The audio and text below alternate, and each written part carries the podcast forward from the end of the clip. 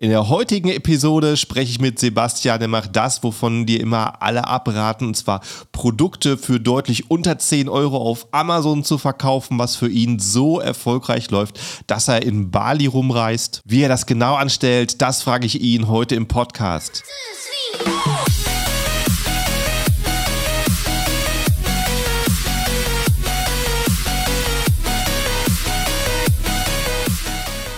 Hallo zusammen und willkommen beim Serious Seller Podcast auf Deutsch. Mein Name ist Markus Mokros und das ist die Show, in der wir alles um Amazon FBA Private Label besprechen, was uns Händler auf Deutsch gesagt ernsthafte Umsätze generiert. Daher auch der Name der Show Serious Seller Podcast auf Deutsch. Und hallo, liebe Zuschauer, zu einer neuen Episode. Begrüße euch ganz herzlich und auch meinen Gast heute, den Sebastian. Hi Sebastian, wie geht's dir? Ja, grüß dich, Markus. Äh, erstmal vielen Dank für die Einladung. Schön, dass ich äh, dabei bin. Mir geht's äh, soweit prächtig. Ich kann mich nicht beschweren. sehr, sehr gut. Also ich würde sagen, wir haben eine ganze Menge zu besprechen hier im Podcast. Äh, legen wir erstmal los. Ähm, stell dich mal vor, wer du bist und äh, was du machst. Ja, gerne. Wie du gesagt hast, ich bin der Sebastian, Sebastian Stümpfle. Ich bin 24 Jahre alt, beschäftige mich mit diesem ganzen Thema FBA so seit ich 20 bin, also so seit vier Jahren und ähm, ja, mittlerweile betreiben wir dieses Amazon FBA-Business halt als unser Core-Business. Das ist das, was uns äh, jeden Monat äh, Geld bringt und uns ernährt sozusagen. und ähm, das ist im Endeffekt das, was wir machen, was wir in den letzten vier Jahren aufgebaut haben. Und ich denke, über das äh, werden wir heute sprechen. Ne? Genau. Ähm, und sag doch gerade mal, wo du bist. Das hatten wir gerade schon vom, vom Start kurz angesprochen. Ja, ich bin aktuell in Bali. Also ich mag halt Reisen extrem gerne und jetzt gerade auch seitdem das äh, in dieser Post-Covid-Time äh, wieder ein bisschen möglich ist, macht das natürlich wahnsinnig viel Spaß. Ähm, und ja, seit letzter Woche in der Tat bin ich jetzt äh, auf Bali, war davor in Südafrika eine längere Zeit. Und ja, jetzt gerade so wieder ein bisschen am Traveln ist halt dieser Riesenvorteil, wenn du ein Amazon FBA-Business hast, dass du halt nirgendwo vor Ort sein musst, dass du einfach mhm. komplett remote arbeiten kannst und ähm, ja, deswegen aktuell äh, die Work Location Bali. Schön. Internet ist auch stark, wie wir, wie wir zum Glück hören. Das heißt, hast du alles, was du brauchst. Hast du, hast du dir was über Airbnb gemietet oder bist du in einem Hotel? Also wir waren jetzt in, äh, die erste Woche in einem äh, Airbnb und sind dann jetzt aber in der Tat ins Hotel rübergegangen, weil Hotel ist halt echt einfach entspannter. Hast da jemand, der da irgendwie alle mhm. zwei Tage äh, dein Zimmer, dein Zimmer putzt und das kostet alles hier echt nicht die Welt. Also aktuell, aktuell jetzt im Hotel seit gestern. Ja, schön. Ja, hört sich ja, hört sich nach einer äh, guten Zeit an, die du vor dir hast. Wie ist gerade die Temperatur da? Ich weiß gar nicht, wie, was für eine Jahreszeit das gerade auf Bali ist. Hm, also äh, Sommer, Sommer pur. Also wir haben eigentlich konstant 28 Grad von frühmorgens bis spät abends komplett durch. Und ja, ein bisschen warm ist es schon, muss man sagen. Gerade wenn man dann irgendwie auf dem Roller die ganze Zeit Rumfahren ist, fängt man schon mal zu schwitzen an. Aber es lässt sich aushalten, auf jeden Fall. Sehr, sehr, sehr angenehm und ähm, schöner Sommer. Schön, ja, es hört sich äh, doch entspannt an. Äh, kommen wir doch mal zum, äh, zum Thema Amazon. Du hast schon mal angesprochen, du hast vor vier Jahren gestartet. Wie war es da? Wann hast du das erste Mal davon ähm, gehört, dass man über Amazon auch selber Geld verdienen kann? Das ist eine gute Frage eigentlich. Ähm, bei mir war es damals so, ich war dann eben in der Uni, bei mir im, im zweiten Semester oder Ende vom ersten Semester und da war mir so der Punkt so, okay, ähm, Uni und so weiter ist ganz cool. Ich hatte dann auch so einen Nebenjob und dachte mir so, ja, ist auch ganz cool, aber das ist eigentlich nicht das, wo ich hin will. Das, wo ich hin will, ist halt Vielleicht, was war dein Nebenjob? Ich, mein Nebenjob, der hatte überhaupt nichts mit dem zu tun. Also der war in so einem ja. Sicherheitsdienst. Also das war wirklich nur rein, Aha, um Geld zu verdienen. Hm. genau. Arbeit, äh, ja, das Zeit gegen Arbeit, so das pure Modell. Äh, genau, Zeit dieser klassische Weg. So, genau. Der, der, klassische Weg, den du so machst, wenn du am mhm. Studieren bist mhm. äh, und dir ein bisschen Geld mhm. nebenzu verdienen willst. Ja, aber das war halt wirklich, muss man sagen, so ein extrem langweiliger Job. So, ich bin halt den ganzen Tag irgendwie rumgestanden, ähm, habe halt nichts gemacht. Wir haben so Verkehrsdienst und sowas gemacht. Also, ja, hat alles nicht so viel Spaß gemacht. Und da war halt schon so der Punkt, wo ich dann auch selber für mich wusste, okay, ich will auf jeden Fall selbstständig werden, auf jeden Fall was im Bereich Unternehmertum machen. Und da ging es dann bei mir halt im Endeffekt los, dass ich mich halt damit auseinandergesetzt habe und geguckt habe, okay, was gibt's für Möglichkeiten, was sieht wie interessant aus.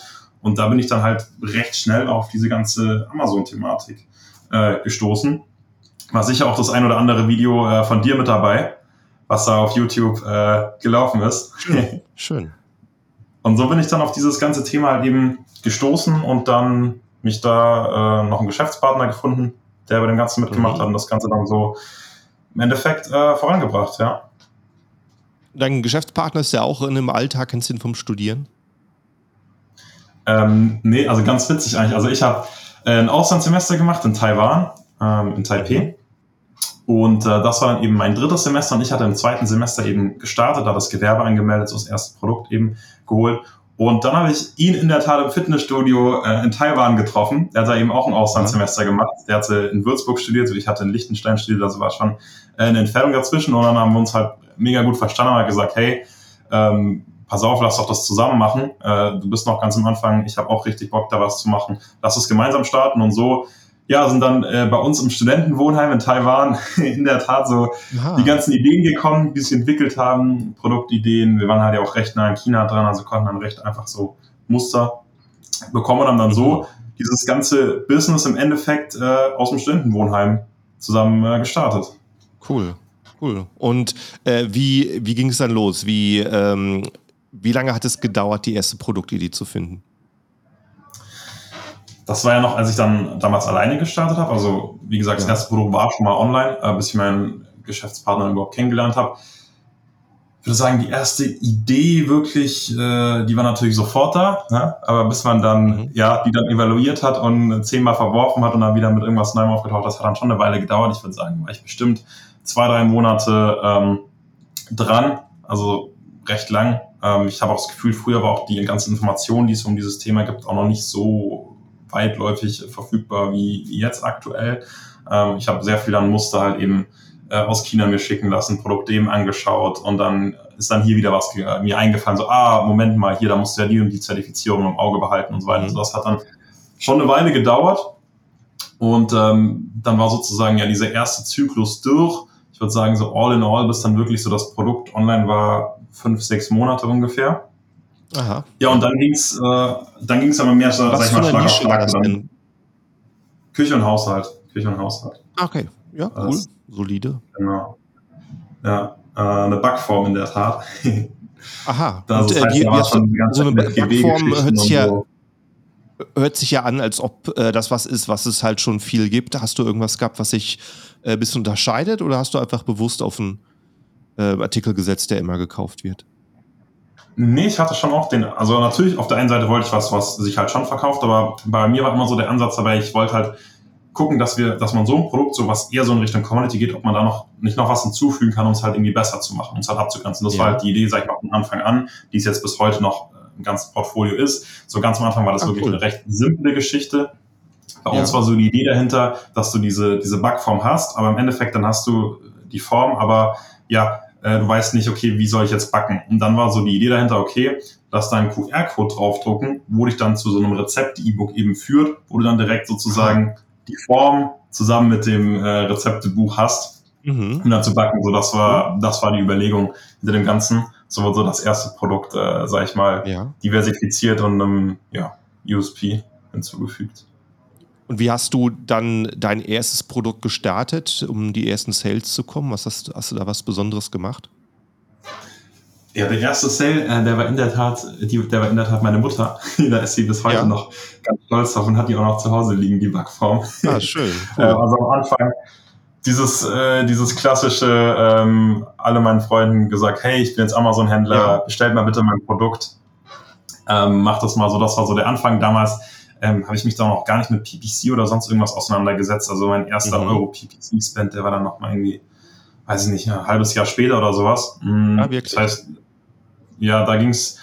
Damals ist man auch, damals war noch nicht so viel Wettbewerb, habe ich das Gefühl. Das heißt, da wurde es eigentlich mhm. hochgestellt, dann ähm, damals halt vor allem diese externe Traffic, halt Freunde, Bekannte, die dann halt bestellt haben. Und dann ging es dann eigentlich recht gut, dass man recht zügig auch irgendwie hochgekommen ist und eine ja, vernünftige Positionierung irgendwie hatte. Natürlich nicht ganz mhm. oben, aber ist da so in der Mitte durchgeschwommen und hat so die ersten Erfahrungen gesammelt, um dann ja immer mehr so sich mal zu lernen, okay, wie funktioniert das Ganze ähm, und dann beim nächsten Produkt, sag ich mal, auch dann eher was getroffen, was dann auch ganz nach oben gekommen ist ähm, und dann ja. kamen eben auch diese ganzen PPC-Geschichten. Äh, haben wir uns mal äh, ein bisschen intensiver mit diesen ganzen Thematiken äh, beschäftigt, die da noch dazu gehören, auf Amazon zu verkaufen. Mhm, gut. Es ist äh, so interessant, äh, zu hören, so ähm, die Aussage damals war es noch, ähm, hat sich einfacher angefühlt, weil ich weiß halt, 2019 habe ich schon immer die, ähm, die Fragen bekommen, hey, ist es nicht schon zu spät, Amazon anzufangen?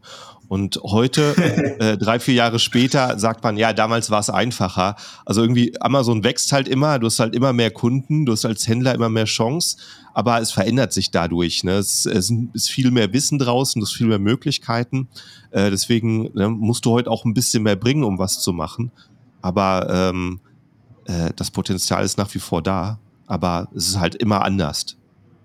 Ja, gebe ich dir vollkommen recht. Ich meine, es ist ein klassisches Handelsbusiness. Ne? Ja. Handel ist halt das älteste Geschäftsmodell, was es halt irgendwie gibt. Amazon ist halt nur ein, ein Absatzkanal. Ähm, aber wenn ja. du es halt schaffst, ein Produkt da auf die Plattform zu bringen, was halt nachgefragt wird, wo du dich irgendwie auch diversifizieren kannst, dann ähm, ja, why not? Ne? Und wie du es halt sagst, Amazon ja. gerade in den letzten Jahren ist wieder gewachsen ohne Ende und macht Spaß, auf Amazon zu verkaufen. Kann man so festhalten. Würde ich jetzt sagen. Dann, oder, oder was meinst du dazu? Äh, ja, definitiv, definitiv. Also es äh, ähm, sehe ich, sehe ich über absehbare Zeit nirgendwo anders hingehen. Wer, wer soll so eine äh, sowas Intelligentes aufsetzen? Und äh, wenn es irgendwann in 20 Jahren soweit sein sollte, dann äh, springen alle Händler halt dahin. Es ist eigentlich nur ein Marktplatz, aber momentan denke ich, ist es nach wie vor die Zukunft. Äh, wie wie war es denn für dich? Äh, dann mit dem zweiten Produkt, hast du dann schon irgendwas Neues gelernt oder hast du gesehen, okay, es hat genauso funktioniert, ich mache genauso weiter mit dem nächsten? Weißt du noch, wie das war? Ich würde sagen, ja, wir haben auf jeden Fall einiges gelernt im Thema halt Einkauf. Das war mhm. am Anfang ähm, wahrscheinlich, dass auch das auch extrem viele Leute am Anfang den Fehler machen oder darauf reinfallen äh, einfach dem Chinesen gesagt, hey, schick das bitte her. Dann kam das halt dann irgendwie per ne, DDP, also Zoll natürlich alles schon Aha. bezahlt, Einfuhrumsatzsteuer alles schon bezahlt. Und dann stehst du im Endeffekt dann da und hast aber am Anfang ja noch keine Ahnung ne, und denkst dir so, okay, was mache ich jetzt? Jetzt habe ich da irgendwie Ware, die nicht verzollt ist. Äh, ne, stehe ich jetzt blöd da. So, das war auf jeden Fall mal so ein großes Learning, was wir dann hatten. Ähm, dass wir das Ganze im Endeffekt dann richtig importiert haben, darum uns gekümmert haben, dass diese ganzen äh, Anmeldungen passen, dass die Steuern halt richtig bezahlt werden und so weiter. Auf jeden Fall würde ich sagen, der Seite ähm, sind wir da deutlich weitergekommen. Und dann natürlich auch mal, man hat sich dann so ein bisschen mehr in die Kultur irgendwie auch reinversetzen können. So, ich meine, wir waren zwar in Taiwan, das ist jetzt nicht China, ähm, aber es ist halt diese ganze asiatische Kultur. Das heißt, man hat da schon irgendwie so ein bisschen Vorteile, finde ich, bei der Verhandlung gehabt oder einfach mit der Kommunikation. Man hat mehr verstanden, so, äh, warum die Leute was sagen oder war da nicht irgendwie so, dass man das nicht respektiert oder nicht mehr wirklich verstanden hat, so warum die Leute so handeln. Das hat man irgendwie auch zu so diesen Kulturunterschied mit China gerade.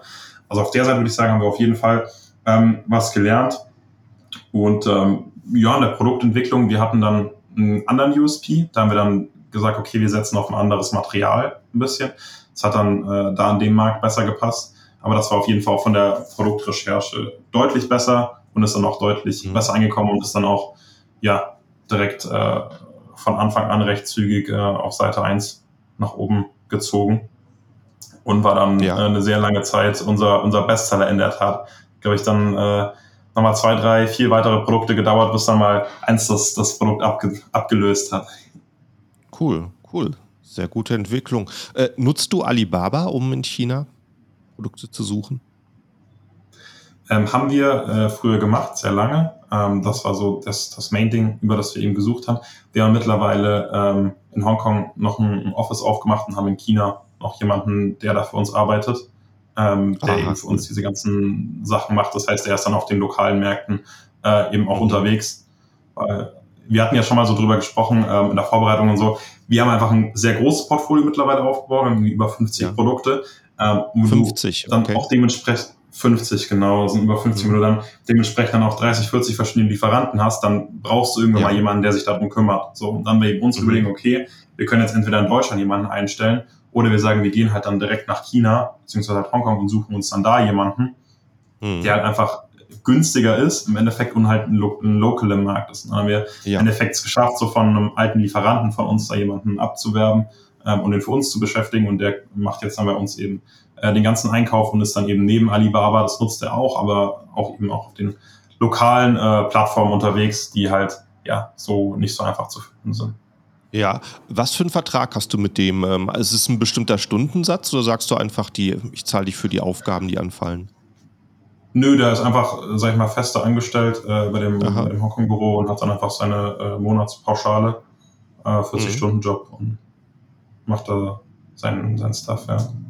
Okay, wie, wie funktioniert das aus deiner Erfahrung, wo du jetzt, ähm, wo das jetzt wirklich ein ähm, Remote-Job ist, äh, das zu gucken, dass der ja auch ähm, mehr als das Nötige macht? Hast du den Eindruck, das klappt gut? Ja, also ich meine, du hast halt, also ich meine immer der Punkt, das ist halt eine recht, sag ich mal, schöne Aufgabe, die du jemandem geben kannst, weil du sie halt recht gut kontrollieren kannst oder weil du recht gut halt, mhm. ähm, sag ich mal, Timelines setzen kannst oder halt auch Ergebnisse setzen kannst so, oder dann ja. Berichte halt eben. Und ähm, da finde ich, dass es eigentlich sehr, sehr gut funktioniert. Also da haben wir eigentlich Schön. nicht wirklich äh, Probleme, weil du halt einfach sagen kannst, okay, ähm, ich will das und das Produkt suchen, bitte verschiedene Lieferanten, besorg mir die Preise.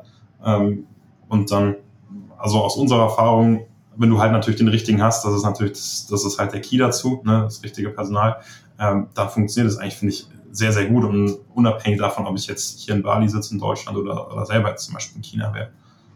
Mhm. Perfekt, ja. Ich glaube, das ist halt auch so ein, so ein Punkt, irgendwie so, so Unternehmenskultur oder so, dass du die Leute halt wirklich mit an Bord hast und die halt wirklich auch Lust drauf haben und sehen, so, zu was sie so beitragen. Ne? Ja. Ähm, du hast vorhin angesprochen, ihr habt mittlerweile 50 Produkte und kannst du mal sagen, in was für einem Preissegment die so sind? Ja, das ist, denke ich mal, so auch so ein äh, bisschen das Besondere an unserem, an unserem Geschäftsmodell mhm. und unserer Firma. Ähm, die meisten Produkte sind unter 10 Euro. So, das war so der, der Ansatz, mit dem wir ganz am Anfang gefahren sind. Mittlerweile, wir haben noch einige Produkte gerade auf dem Schiff, das, das verzögert sich alles, sind die Preise eben auch noch hochgegangen, haben wir so ein teure Produkt auch investiert, also auch Verkaufspreise ähm, über 20, über 30 Euro teilweise auch, aber der größte Teil, das haben wir noch vom Portfolio, ist in der Tat äh, recht, recht kleinpreisig, äh, recht günstig. So unser Bestseller aktuell ist irgendwie äh, Verkaufspreis 2,89. Also wow. haben da ja, viele, viele kleine Produkte, die sich dann aber dementsprechend halt dann äh, häufig drehen mit, mit dabei. Ja.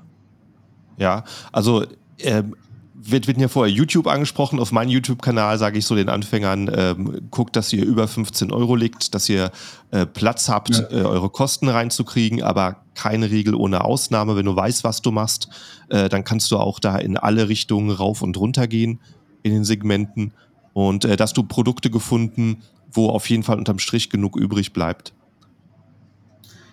Ja, so der, der Punkt so bei uns oder die Motivation so bei uns ein bisschen dahinter war auch so ein bisschen getriggert, muss man ganz ehrlich sagen, von den, sag ich mal, Aussagen, die halt oft irgendwie auf, auf YouTube getroffen werden. Ja. Ähm, ich denke auch, dass es wahrscheinlich einfacher ist, irgendwie Produkte zu finden, die äh, über 15 Euro sind oder dass es da teilweise einfacher geht. Aber bei uns war so die Überlegung, okay, es empfiehlt eigentlich jeder Produkt irgendwie über 15 Euro oder über 20 Euro ja. auf den Markt ja. zu bringen. Und dann war so unsere Überlegung, okay, warum sollten Produkte irgendwie unter 10 Euro nicht funktionieren? So haben darüber nachgedacht und haben eigentlich keinen wirklich logischen, logischen Grund gefunden und hatten dann halt so ein bisschen die Überlegung, okay, wenn jeder empfiehlt, dass du Produkte über 15 Euro nehmen sollst, dann ist auch der Wettbewerb auf, sag ich mal, so kleinpreisigen Produkten tendenziell eher niedriger als der auf hochpreisigen, weil es einfach nicht so oft, sag ich mal, ähm, angepriesen wird, in solche Märkte reinzugehen. Und das war dann ähm, so unsere Überlegung dahinter die wir da hatten. Und dann haben wir uns halt diese Märkte mal genauso im Detail angeschaut. Und da gibt es halt einige interessante Sachen, die dir, die dir auffallen. Aber so merken, jetzt geht wahrscheinlich jeder da in die niedrigpreisigen äh, Produkte, wenn ich jetzt so davon schwärme. Aber so was, was wir sehr stark gesehen haben, ist, dass desto günstiger dein Verkaufspreis ist, desto höher ist im, im Regelfall dein Return on Investment. So die Marge, mhm. die du halt machst, also basierend auf dem, auf dem Nettoverkaufspreis, ist aus meiner Erfahrung immer jetzt, sage ich mal, recht ähnlich, egal ob dein Produkt äh, 100 Euro kostet oder ob dein Produkt äh, 4 Euro kostet. Ähm, aber was, was ich halt gesehen habe oder was wir gesehen haben, ist, dass der Return on Investment höher ist. Einfach aus dem Grund, weil wenn dein Produkt günstiger ist, was du verkaufst, dann machen im Regelfall die Versandkosten einen recht großen Teil aus von dem, von dem Preis, ne? mhm. logischerweise. Ähm, und dann hast du es halt eben so, dass dann im Endeffekt ja für den Produktpreis, also für den Einkauf, dementsprechend weniger übrig bleibt, wenn du auf annahmegemäß auf der gleichen Marge bleibst oder auf einer ähnlichen Marge. Ähm, mhm. Das heißt halt eben, dass du dann beispielsweise einen Wareneinsatz hast von irgendwie nur 15% oder 18% äh, oder sowas, aber gleichzeitig halt weiter in der Marge von irgendwie 30% fährst. So. Ja. Das heißt, dann kommst du halt irgendwie an einen Return on Investment, der jenseits der 100% ist. Und das ist halt so aus meiner Erfahrung mit teuren Produkten eher schwieriger äh, zu erzielen, solche hohen Returns. Dann war halt unsere Überlegung, okay, anstelle, dass wir jetzt irgendwie ein teures Produkt machen, machen wir lieber zwei günstige und haben dann im Endeffekt einen höheren Return ähm, gesamt. Weißt du, wie ich meine? Ja. Ja, ja, klar. Es macht Sinn, vor allen Dingen, wenn du dann halt einen Artikel hast, wo dann die Stückzahlen wiederum passen, dass du dann halt auf deinen Umsatz genau. kommst. Ich hatte in einem der letzten Podcasts auch einen Händler, der auch so in der Riege ist, der auch was verkauft, was äh, kein, was typischerweise Leute nicht empfehlen, und zwar Kinderbetten, was wiederum sehr sperrig ist und groß und halt ein äh, Oversize-Produkt. Und äh, da ist, wie du, wie du sagst, wenn du halt ähm, speziell auf Dinge achtest, die allgemein nicht empfohlen werden, dann hast du natürlich da weniger Konkurrenz. Das ist richtig. Und äh, allerdings speziell so bei den günstigen Produkten hast du halt extrem viel Konkurrenz aus China. Wie ist denn da in deiner ähm, Erfahrung? Ähm, äh, merkt ihr das, dass ihr gegen viele chinesische Händler antreten müsst? Ähm, ja, so recht. Also finde ich, dass es da definitiv äh, einen Wettbewerb gibt. Ähm, ich sehe den Wettbewerb aber nicht unbedingt stark ähm, anders als jetzt bei teureren Produkten, so mhm. aus meiner Sicht. Was ich nur ein bisschen schwieriger finde, ist bei so günstigen Produkten, dass du den halt wirklich einen USP hinzufügst, der halt wirklich Sinn macht, weil bei so günstigen Produkten bist du halt oft im Bereich von Commodities, also halt Produkte, wo der Kunde eher äh, dazu neigt, halt einfach auf den Preis zu schauen, weil äh, es halt einfach ein Produkt, wo keine Emotionen, sag ich mal, groß dabei sind.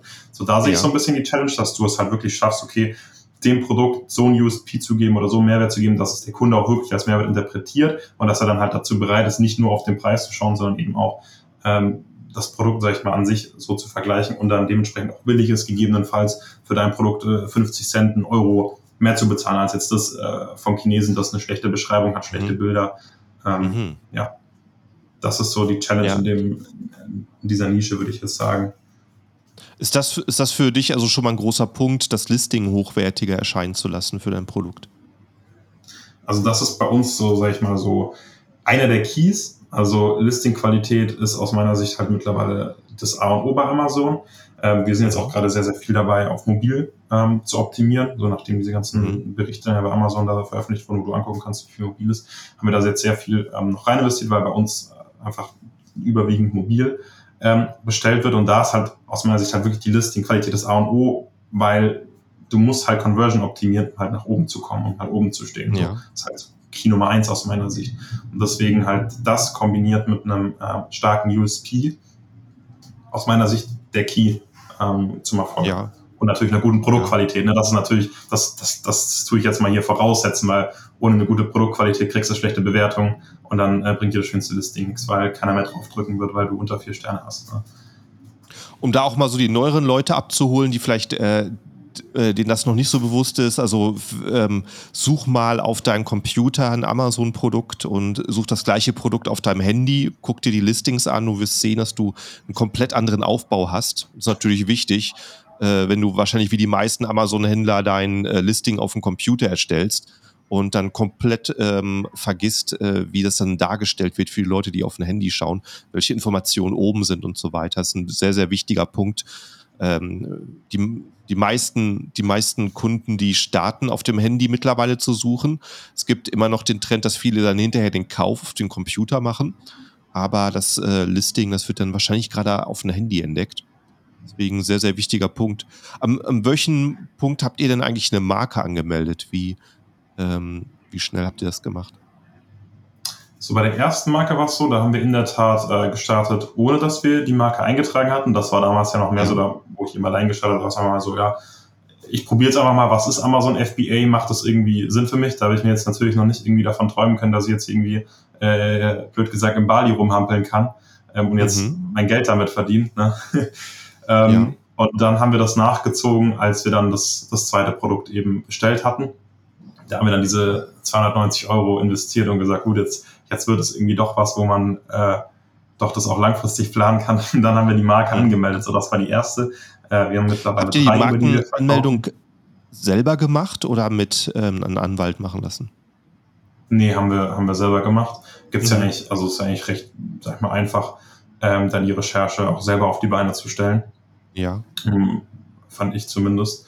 Ähm, und ja, haben wir selber gemacht. Wir haben jetzt mal eine Marke äh, über einen Anwalt äh, anmelden lassen, weil wir da einfach mit so einer Anwaltskanzlei äh, zusammenarbeiten und da mhm. ja, ein Fixum jeden Monat bezahlen und da hast du halt irgendwie eine Markenanmeldung im Jahr oder so mit dabei, hat das der Anwalt gemacht. Aha. Aber ja, Also kein Hexenwerk. Ähm, wenn man sich da ein bisschen, bisschen schlau macht, äh, ein paar YouTube-Videos schaut, ein bisschen googelt, dann kriegt man das aus meiner Sicht äh, gut hin. Oder wie stehst du dazu? Würdest du da eher sagen, man soll das beim Anwalt machen? Ich, ich habe auch schon beides gemacht und es ist einfach äh, wahrscheinlich dein persönliches Sicherheitsempfinden. Ich habe halt gemerkt, als ich einen Anwalt benutzt habe, der hat wirklich akribisch der hat, äh, mir gesagt, er hat noch ein paar mehr Datenbanken, auf die er Zugriff hat und dann wirklich bei Dingen gesagt, ja, das könnte ein Problem werden, das muss nicht, das, da könnte man argumentieren, dass irgendein ein, ein Teil vom Wort, ein Ende vom Wort ähnlich klingt und dann könnte der Markeninhaber was probieren. Und ähm, das ging dann deutlich länger hin und her, bis er gesagt hat, ja okay, das ist jetzt eine Marke, das ist jetzt ein Name, äh, da sehe ich kein Problem. Und da habe ich mir im Nachhinein gedacht, ja okay, den, den Stress hätte ich mir nicht gemacht, ich hätte, ich hätte gesehen, es ist frei, ich trage es ein. Und er hatte halt wirklich alle Eventualitäten abgeklärt, die wahrscheinlich nie zu irgendeinem Problem geführt hätten äh, was es halt verkompliziert und äh, verlangsamt hat, den ganzen Prozess. Also das muss man dann für sich entscheiden, was für ein Typ man da ist. Ja, stimme ich dir, stimme ich dir voll zu. Klar. Der Anwalt gibt natürlich die Sicherheit, äh, ist halt gerade am Anfang, wenn du halt neu startest, halt dann recht teuer. Muss man sich halt überlegen, ob das Geld dann dafür rein investiert ist oder ob man dann nicht lieber doch nochmal irgendwie sich selber ein bisschen informiert ähm, und ja, eine eigene Recherche auf die Beine stellt. Ja. Und äh, wie, wie handhabst du das? Hast du von deinen 50 Produkten, sind die alle in einer Nische oder sind das verschiedene Nischen? Ja, interessante Frage. Ähm, wir haben eben in der Kategorie Küche und Haushalt angefangen. So, das war so die Nische. Ja. Ähm, und dann kam bei uns irgendwann nach so einem Jahr ungefähr der Punkt, dass wir gesagt haben, ähm, Küche und Haushalt gibt es noch interessante Nischen, aber nicht wirklich jetzt, äh, gibt es noch interessante Produkte, aber nicht wirklich jetzt unbedingt Produkte, die exakt unserer Strategie so entsprechen. So die halt einfach war, kleinpreisige Produkte, wo du eine hohe, äh, wo du eine hohe Return on Investment machen kannst. So. Und dann haben wir halt dann irgendwann so ein bisschen uns so weiterentwickelt. So, dann kam so irgendwie Auto so ein bisschen dazu. So, das hatten wir dann am Anfang auch noch unter der gleichen Marke, aber das war dann einfach mehr so, dass du dann so gemerkt hast, okay, die Marke, das passt jetzt irgendwie nicht zusammen. Ich kann meiner Marke nicht irgendwie Küchenbedarf nennen äh, und dann irgendwie Produkte aus dem Auto mit dazu packen. So, das funktioniert halt irgendwie nicht. Ähm, und dann haben wir halt gesagt, okay, müssen wir überlegen, wie wir das Ganze halt eben angehen und wie wir halt uns in der Zukunft halt sehen in der Firma. Und dann ging es halt los, dass wir gesagt haben, ähm, okay, wir haben jetzt unsere Marke für Küche und Haushalt, wo wir Küchen, wo wir Produkte aus Küche und Haushalt reinpacken. Und jetzt bauen wir noch eine Marke auf, wo wir grundsätzlich so als, als allgemeine Marke, sag ich mal, in den mhm. Markt reingehen und uns einfach so darstellen, ähm, mit einem Namen, der einfach nicht auf irgendeine Kategorie gebrandet ist, der auch international gut nutzbar ist, weil da haben wir dann eben schon an EU-Expansion dran. Und da hatten wir dann so die Idee hinter, die Marke soll einfach so ihr zuverlässiger Partner für den Einkauf im Internet sein. So, das war so, sag ich mal, die erste Strategie, wo wir dann gesagt haben, okay, mit dieser Marke gehen wir jetzt in verschiedene Nischen rein, ohne jetzt wirklich ein Nischenbewusstsein in einer speziellen Nische zu bilden. So, das war so, ja. sag ich mal, die, die Idee am Anfang. Und dann hat sich das Ganze halt dann so entwickelt, dass dann immer mehr Produkte so gekommen sind. Und was dann ganz interessant war, ist halt, es haben sich dann langsam auch so Cluster ergeben. So, du hast dann zum Beispiel gemerkt, so, okay, Auto, Motorrad läuft gut. Oder, ähm, weiß ich nicht, halt irgendwie äh, Haushalt läuft gut beispielsweise. So.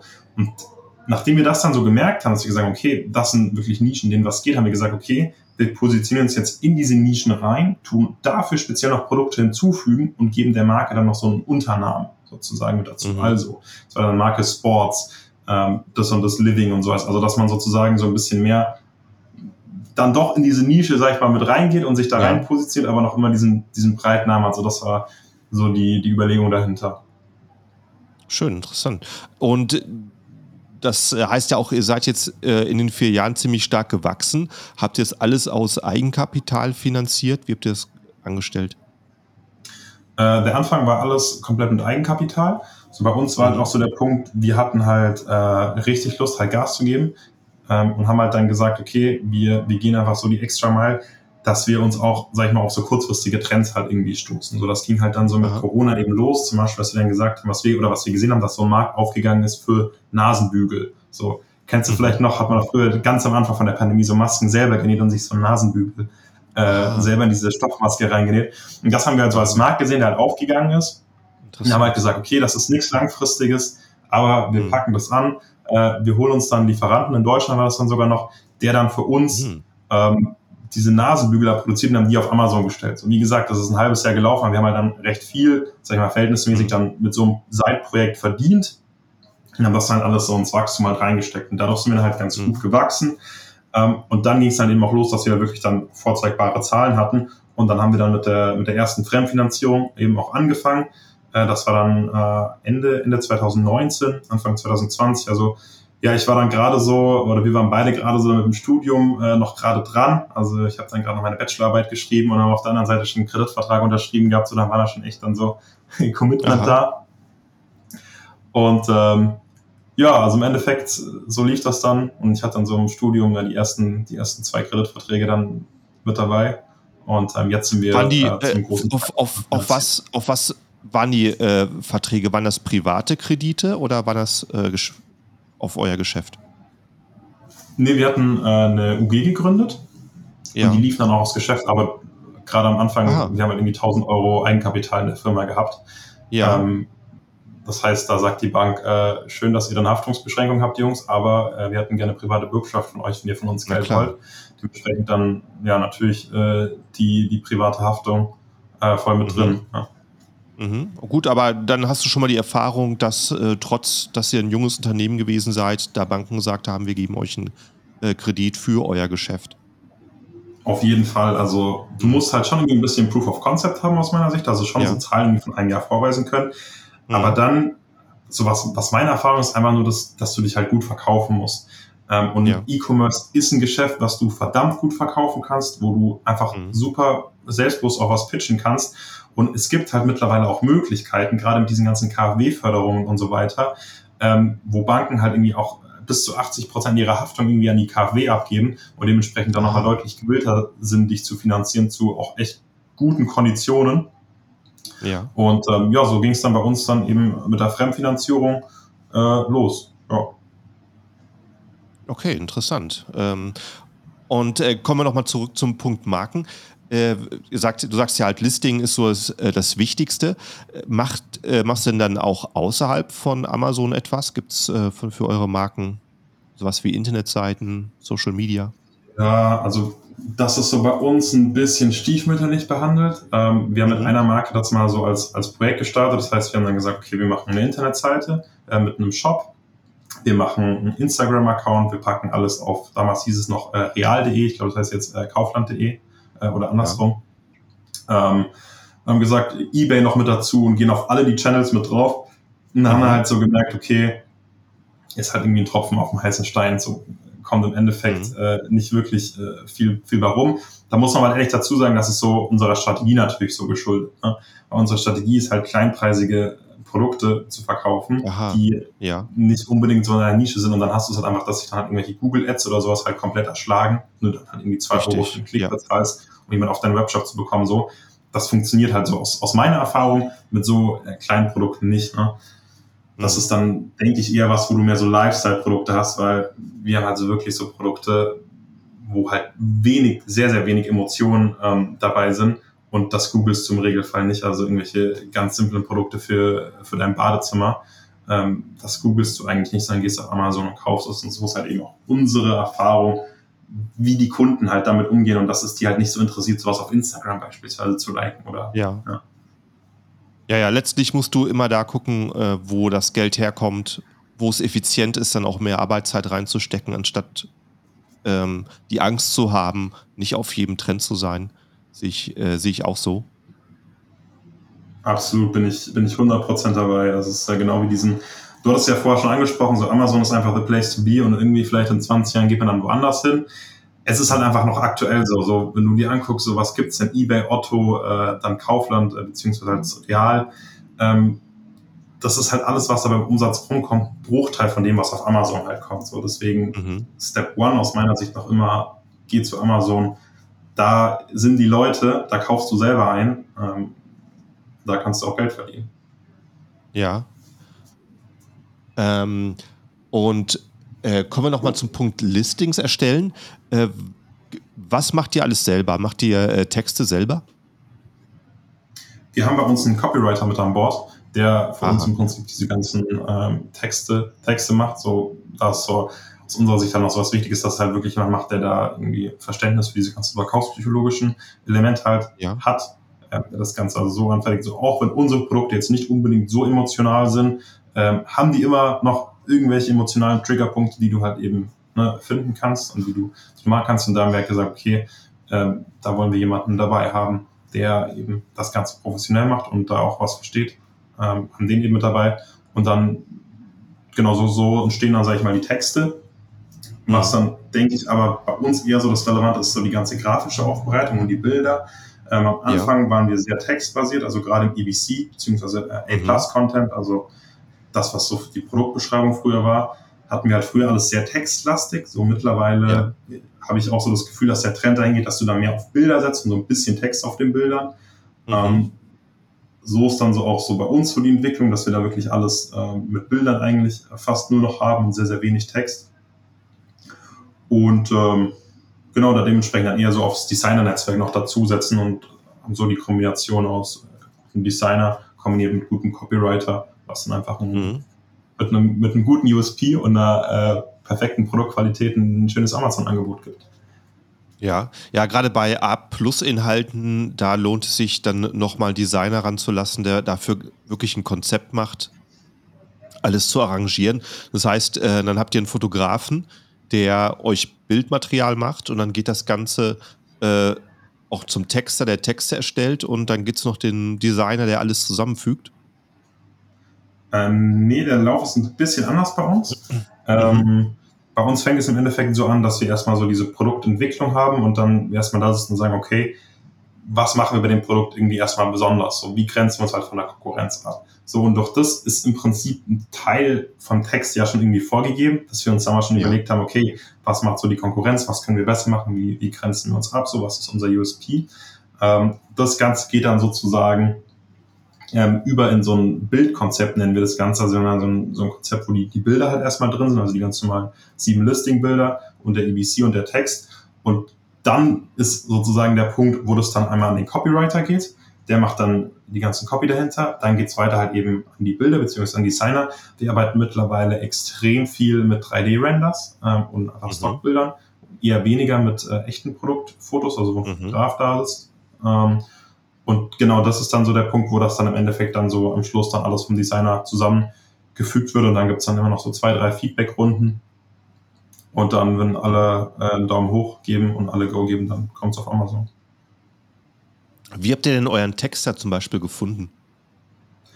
Äh, unseren Texter, das ist auch eine, eine ganz äh, witzige Geschichte. Das ist in der Tat ähm, von meinem Geschäftspartner, wo er an der Uni war, war er im, im Börsenverein und ähm, da hat er dann da jemanden gekannt, der auch in dem Börsenverein war und äh, ja. die haben sich da irgendwie gekannt und der hat dann äh, seine Leidenschaft verfolgt und hat gesagt, äh, ich breche mein Studium ab, ich äh, reise um die Welt und werde Copywriter. Aha. Mhm. Und ähm, das hat dann mein Geschäftspartner eben mitbekommen, dadurch, dass er dann recht aktiv auf Facebook und Instagram war. Und mhm. ähm, dann haben wir uns halt connected und ähm, ja, würde ich sagen, sind dann da gemeinsam gewachsen und ähm, haben da so das Ganze aufgebaut. Also mehr so ein, so ein Zufallsfund, sage ich jetzt Okay, mal. das ist natürlich Gold wert, wenn man so jemanden mal getroffen hat. Ich habe mal auf äh, Fiverr ähm, für ein Video, was ich machen wollte, ich glaube, fünf Gigs gekauft äh, von Copywritern mhm. und äh, denen alle das gleiche Listing schreiben lassen, von günstig bis teurer. Und da die Erfahrung gemacht, der teure hat nicht das beste äh, Angebot, also es das, äh, den besten Text geliefert. Und äh, vor allen Dingen sind einfach viele, die halt wahrscheinlich irgendwie mal Schriftsteller werden wollten und äh, davon nicht leben können. Deswegen jetzt auch sagen, ich mache Verkaufstexte, aber nicht wirklich Ahnung haben, Verkaufstexte zu schreiben. Und ähm, das ist, ähm, denke ich, für viele noch eine große Herausforderung, jemanden zu finden, der auch tatsächlich eine Sprache spricht, äh, die Kunden anspricht anstatt nur ähm, äh, Keywords zusammenzuschließen, zu setzen. Das ist nämlich ein, äh, das, was man da einfach viel bekommen hat. Ja, unser, unser Copywriter sagte immer, man darf an die Verkaufstexte nicht den Germanistik-Gerhard ransetzen, sondern äh, jemanden, der Richtig. verkaufen kann. Richtig, richtig. Also äh, sehr, sehr gut sind auch Leute, die ähm, zum Beispiel auch PPC-Kampagnen machen, weil äh, die sind halt geschult, äh, ne, du hast halt vielleicht 60 Zeichen äh, in Google Ads, wo du äh, eine Headline machen kannst. Und entweder es wird geklickt oder es wird nicht geklickt. Und die Leute, die die PPC machen, die sehen halt immer, was geklickt wird, was nicht geklickt wird, äh, was ist wirklich äh, ein Titel, der Leute abholt und auffordert zu klicken. Und äh, da habe ich zum Beispiel eine sehr gute Erfahrung gemacht, dass die dann auch sehr gut sind, äh, so Verkaufstexte zu schreiben, Sätze zu kriegen, die Leute motivieren, was zu tun. Hm, interessant. Gut zu wissen. So, was ist für euch ansonsten noch? Äh, gibt's, steht irgendwas an, ein großes Ziel, irgendein Vorhaben, was ihr noch für dieses Jahr plant? Für dieses, äh, für dieses Jahr, mh, hm, also wir haben jetzt eher so mal als Ziel, äh, mal den Shop einfach grundsätzlich noch weiter zu automatisieren. So bei uns ist jetzt eben schon recht viel ähm, automatisiert, aber wir hängen teilweise schon noch ein bisschen drin. So, da ist eigentlich so, es geht mal den Shop äh, weiter zu automatisieren. Dann warten wir gerade ähm, auf neue Produkte. Das ist so ein bisschen das Ding. Äh, wir haben eben letztes Jahr so um die Zeit ungefähr noch eine große Finanzierung ähm, bekommen, beziehungsweise aufgenommen mhm. und dann da schon angefangen, eben dann Produkte zu suchen und zu investieren. Und die ja, sind jetzt gerade aktuell, also erstmal hatten da die Chinesen dann keine Kohle mehr, hatten keinen Strom mehr, dann irgendwie sind keine Schiffe mehr gefahren und was weiß ich was. Das heißt, die ganzen Produkte sind jetzt irgendwie noch auf dem Weg, die müssen jetzt alle bald ankommen. Teil ist schon da. Das heißt, da wird jetzt einiges ähm, gelauncht. Und das ist dann, sag ich mal, so der, der, der Key von dem Jahr, dass wir dann äh, die neuen Produkte online haben. Da müssten wir insgesamt irgendwie auf ein Portfolio von 60 Produkten kommen. Das sind dann ähm, mhm. alles aber dann eher auch teurere Produkte, die damit ja. drauf sind. Und ähm, genau, dann ist so, so das, das, das Ding, diese neuen Produkte einfach mit, mit online zu haben und dann ja, den Umsatz äh, weiter zu entwickeln, weiter zu steigern natürlich. Ja, ja, interessant. Bin ich äh, gespannt, wie dann deine Erfahrung wird, so eher in so den teuren Bereich zu gehen. Äh, wenn ich fragen kann, äh, wie viel, was, äh, welche Zinssätze habt ihr so für eure Kredite? Ja, äh, also wir hatten äh, ganz am Anfang hatten wir angefangen mit einer Kreditlinie die wir hatten. Mhm. Da hatten wir 7,5 Prozent gezahlt. Mhm. So, da hatten wir aber noch überhaupt keine Ahnung, wie ich mit einer Bank verhandle, wie ich mit einer Bank sprechen kann mhm. und so mhm. weiter. Ähm, das war dann dementsprechend recht teuer. Und dann ging eben diese ganze Corona-Thematik los. Und da ging es dann davor aber erstmal noch los, dass wir so ein, ERP, äh, das heißt ERP-Starter oder sowas Kredit bekommen haben von der KfW. Das ist dann, glaube ich, mit äh, 4,5 Prozent, wenn mich jetzt nicht alles täuscht. Ähm, und dann ging es dann auf den nächsten Kredit, das war dann so ein Corona-Hilfskredit, den, den durften wir auch aufnehmen, also ist auch erlaubt gewesen, den aufzunehmen, um äh, für Lieferengpässe sozusagen vorzusorgen, weil wir waren ja auch am Onlinehandel schon Aha, auch betroffen von der Corona-Pandemie, weil wir ja Stimmt. Lieferengpässe hatten. Und der ist dann sehr, sehr billig gewesen, ich glaube 1,2 Prozent. Wow. Und mhm. ähm, ja, also das ist echt richtig, richtig cool. Hier sind dann so, ähm, das letzte, was wir jetzt dann finanziert haben, ähm, war so viereinhalb Prozent. Und das ist jetzt auch so das, wo wir unsere ähm, Kreditlinien haben, bei viereinhalb Prozent. Ja. Ja, ja, sehr, sehr gut. Gut, äh, schön, dass du da die Erfahrung teilen kannst, weil es interessiert sicherlich auch viele Leute, die ein bisschen wachsen wollen. Also wir haben jetzt über schon sehr, sehr viel gesprochen. Zum Schluss vom Podcast frage ich immer noch, ob du einen äh, guten Tipp hast, den du an anderen Händler geben kannst, wo du sagst, das sollte jeder wissen oder vielleicht auch äh, speziell an Anfänger, die starten wollen, wo du sagst, das ist was, das äh, würde ich gerne weitergeben.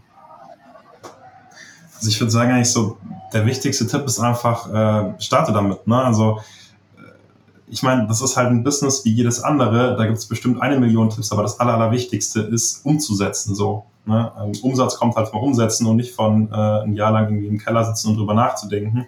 So, es ist definitiv ein super interessantes Geschäftsmodell. Ähm, es gibt einiges Informationen ähm, da draußen, die man sich holen kann, um mit dem Ganzen zu starten. Und ich würde einfach nur sagen, wenn du jetzt wirklich diesen Podcast hörst und, und darüber nachdenkst, okay, soll ich starten, soll ich nicht starten, ähm, gib dir einfach einen Ruck, wenn du genug Startkapital hast und das von deinem Startkapital so passt ähm, und du da Potenzial siehst, dann mach es einfach. Ja. Mhm. Kannst im Endeffekt das Schlimmste, was du verlieren kannst, ist vielleicht ein, ein bisschen Kapital, aber im Endeffekt, mhm. äh, du hast ja deine Ware. Ne? Also das ist ja nicht weg, das Geld. Richtig. Ist halt in Ware investierst Richtig. und das bekommst du ja im Regelfall, auch wenn du jetzt nicht die beste Produktrecherche vielleicht am Anfang gemacht hast, ähm, ja. dann trotzdem verkauft. Ne?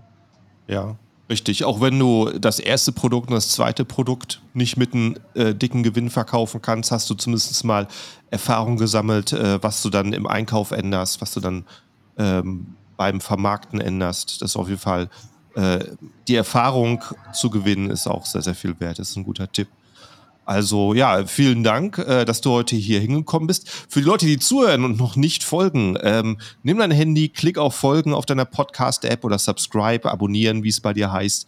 Das ist äh, auch noch sehr wichtig, dass du dann die nächste Episode auch angekündigt hast, äh, bekommst. Und ja, dann bedanke ich mich bei dir, Sebastian, und äh, wünsche dir dann viel Erfolg für die nächste Ladung an Produkten, die ankommt.